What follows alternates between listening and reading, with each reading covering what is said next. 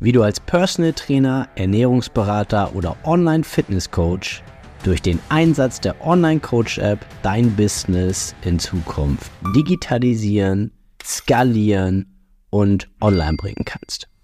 Mein Name ist Yannick Schlemm und ich habe in den letzten viereinhalb Jahren ein zehnköpfiges Personal Training und Online Fitness Coaching Team aufgebaut und hier auf diesem Podcast erfährst du die wichtigsten Learnings und Erkenntnisse dieser Zeit sowie die wärmste Empfehlung meiner Online Coach App für dich und dein Business. Viel Spaß beim Zuhören. Yannick von Wise Consulting hier und heute geht es um das Thema Mitbewerber, Konkurrenz, also die anderen Experten da draußen, die anderen Coaches. Ganz wichtig zu verstehen, aus meiner Sicht, ob man das jetzt nun Mitbewerber, Konkurrenten, wie auch immer man das nennt, am Ende des Tages ist es richtig, dass natürlich ein Kunde auch zur Konkurrenz, zum Mitbewerber gehen könnte. Aber ich würde mich gar nicht so sehr auf die Konkurrenz versteifen und das, was die machen, sondern vielmehr auf das, was du machst. Und ich würde auch mal deinen Horizont etwas erweitern im Sinne von, es gibt so viele Leute da draußen, die übergewichtig sind, die ausgelaugt sind, die ausgebrannt sind, die kaputt sind, die krank sind, die Schmerzen haben, die dich, die uns, die im Prinzip Trainer und Coaches brauchen. Und Selbstverständlich gehen die zu der Nase, die ihnen am besten passt oder die sie als erstes gesehen haben oder ähnliches. Und dementsprechend ist der Konkurrenzdruck gar nicht so groß, als dass dir jetzt irgendwann Kunden wegschnappt, sondern vielmehr ist es so, dass die Person, die sich mit dir identifiziert, zu dir geht und wenn sie sich mit dem anderen identifiziert, ja, dann geht sie ja dahin. Und da kannst du erstmal vielleicht auch gar nichts für. Das ist auch gut so, weil du willst ja auch Menschen haben, die irgendwo auf einer Wellenlänge sind, mit denen du dich gut verstehst, die nicht irgendwie völlig, völlig hirnverbrannt sind. So, oder irgendwie völlig andere Ansichten haben. Die auch von dem überzeugt sind, was du tust.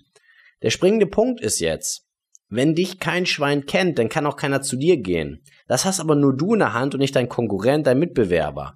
Was du tun musst, ist deine Sichtbarkeit erhöhen. Du musst dich klar positionieren. Du musst letztendlich dafür sorgen, dass Menschen dich immer wieder sehen, dass deine Serie immer weitergeht, dass man bei dir immer mehr gucken, immer gucken kann.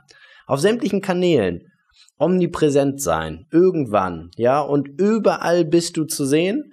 Und man sagt ja, man redet ja von diesen sieben Kontakten, die man braucht, um wirklich am Ende jemanden zu kontaktieren und die müssen halt auch stattfinden. Wenn du nirgendwo bist, weil du ständig einen Abknicker machst oder von allem nichts hältst und meinst, du lebst von irgendwie einer Mundpropaganda, ja, dann gehst du natürlich unter im Wettbewerb.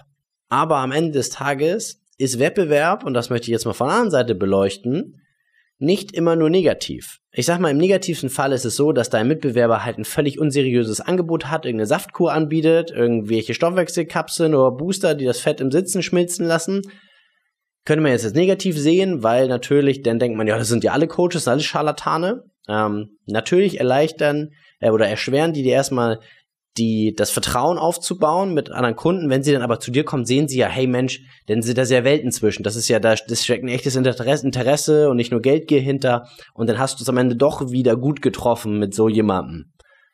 Aber am Ende des Tages ist es auch so, dass natürlich so jemand mit so einem unseriösen Angebot, wenn er dann noch irgendwie viel zu günstig ist oder wenn er noch irgendwie keine Vertragslaufzeit hat, irgendwelche monatlichen kündbaren Deals oder so, ja, dann ist das manchmal natürlich auch schwierig, aber am Ende sage ich dir, wie es ist, Qualität setzt sich am Ende immer durch. Und durch natürliche Selektion sortieren sich so eine Pappenheimer selber aus über kurz oder lang, weil es einen Shitstorm gegen sie gibt, weil sie irgendwann, weil es sie auch nicht erfüllt, die Leute abzuzocken. So, das heißt, das sind, die sind nie langfristig da. Und du, wenn du mit den richtigen Absichten rangehst, wenn du präsent bist, wenn du fleißig bist, wenn du früh aufstehst, spät ins Bett gehst und dazwischen nicht nur auf Social Media surfst, dann wird das auch was mit dir. Und dann ist es auch völlig egal, was die Konkurrenz tut. Guck auf dich, lass dich inspirieren, beneide nicht, sondern guck dir das an, zieh dir da was raus, stell vielleicht clevere Fragen an die Leute, die schon da sind, wo du hin willst